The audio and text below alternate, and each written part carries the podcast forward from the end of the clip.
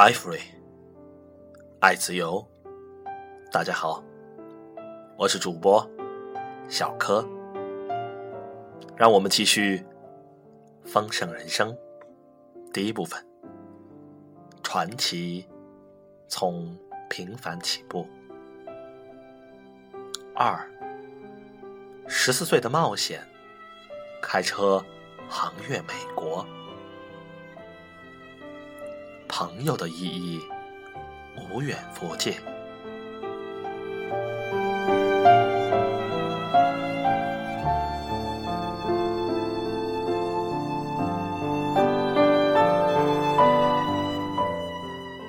我后来才知道，对那些海外服役的人来说，最触动他们心灵的一个字，就是家。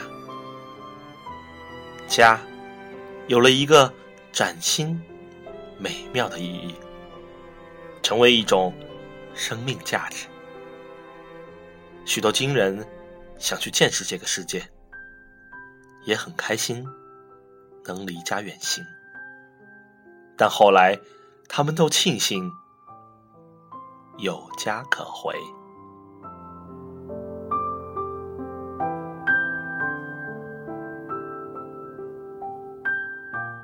我与家里的联系，是靠着父母、家人和朋友寄来的书信，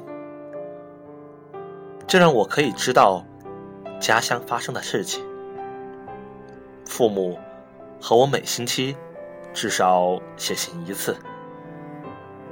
年轻的战士莫不盼望收到家书，因为即使家乡的人定期写信。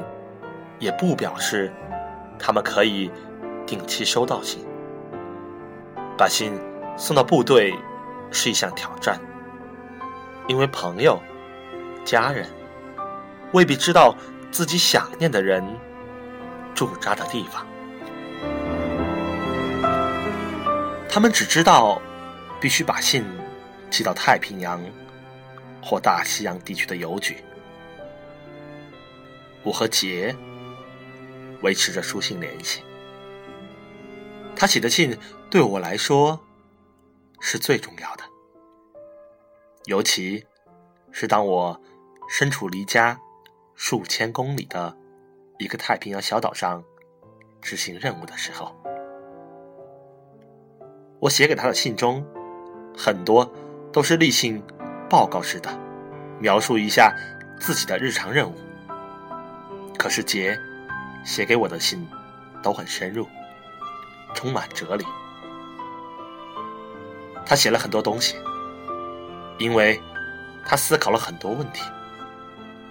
他的信让我安心，也让我明白彼此友谊的深度。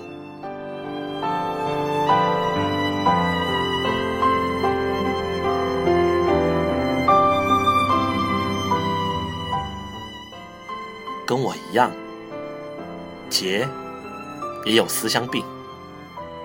他有一次写道：“今晚我格外寂寞，理查。我想是天气的关系吧。夏末这凉爽的日子，空气里似乎有些什么东西，让我想起了家乡的秋天。如果今年秋天你……”我和大伙们都能回家，该有多好！在另一封信中，他特别提到了我们的友情。我们两个人是如此密不可分，是无比完美的搭配。我们的坚固友谊是不会因为战争而被拆散的。我们将继续先前被中断的事业，去实现所有的梦想，去完成两个默契的朋友所能做的无数事情。你最好的朋友，杰。这些信件是我和杰的特殊友谊的最佳见证。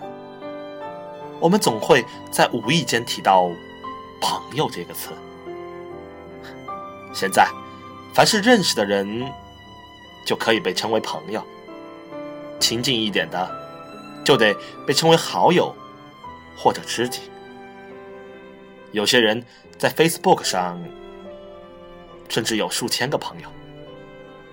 在我们那个年代，朋友就是朋友。是很珍贵的关系。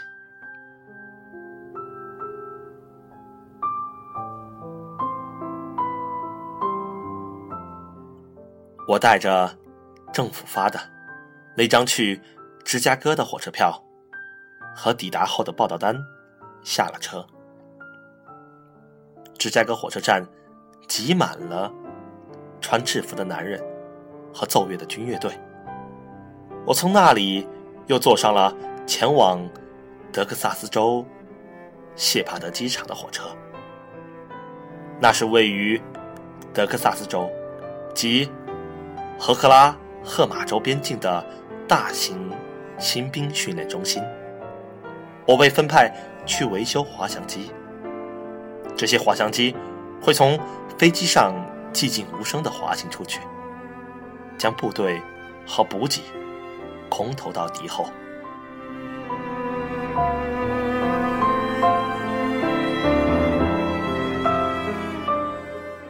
经过一年半的训练，我在一九四五年春天接到命令，要前往一个位于日本以南的太平洋小岛基地——天宁岛。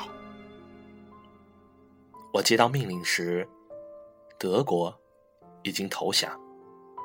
对日战争也已接近尾声。一九四五年八月十五日，我开车前往盐湖城时，从车上的收音机中听到了太平洋战争结束的新闻。由于我们开到了山上，广播信号很弱，又找不到任何加油站可以打电话。等开进山谷时，才又接收到了信号，这才证实日本已经投降，大战确实结束了。我在盐湖城和全美国民众一起庆祝。我们这批人尤其兴奋，因为我们以为自己应该不会被派到海外了。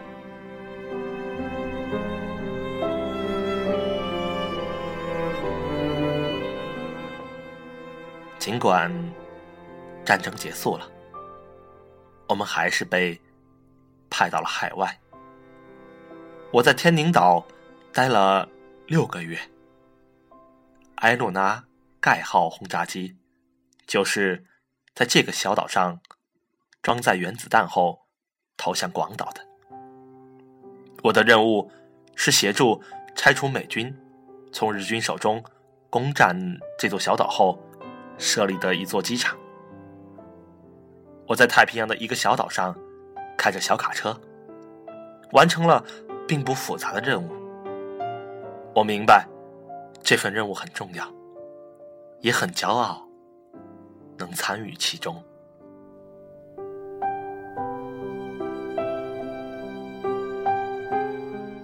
对于没能被派到海外，杰感到很失望。后来，他告诉我，他们已经在纽约开始登船，要前往欧洲。突然，部队的登船行列停了。一名军官大喊：“载不下，满员了！从这儿开始到后面的人，都回营部报道。”杰后来说：“等到姓氏由 V。”开头人登船时，船就满了。我去不了了，都是因为我姓温安洛，而不是迪维士。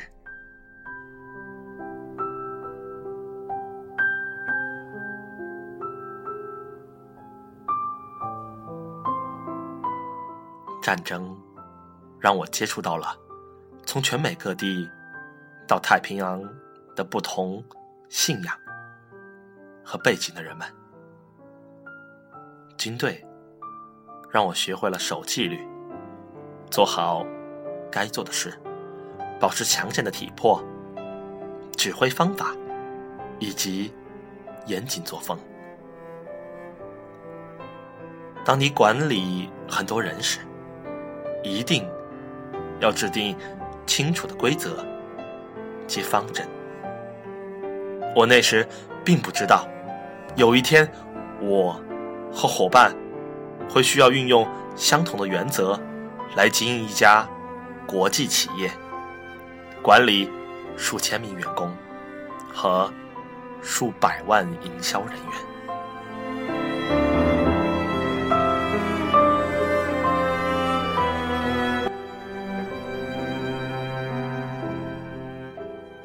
我在一九四六年八月退伍，从日本航行到旧金山，再乘火车去芝加哥。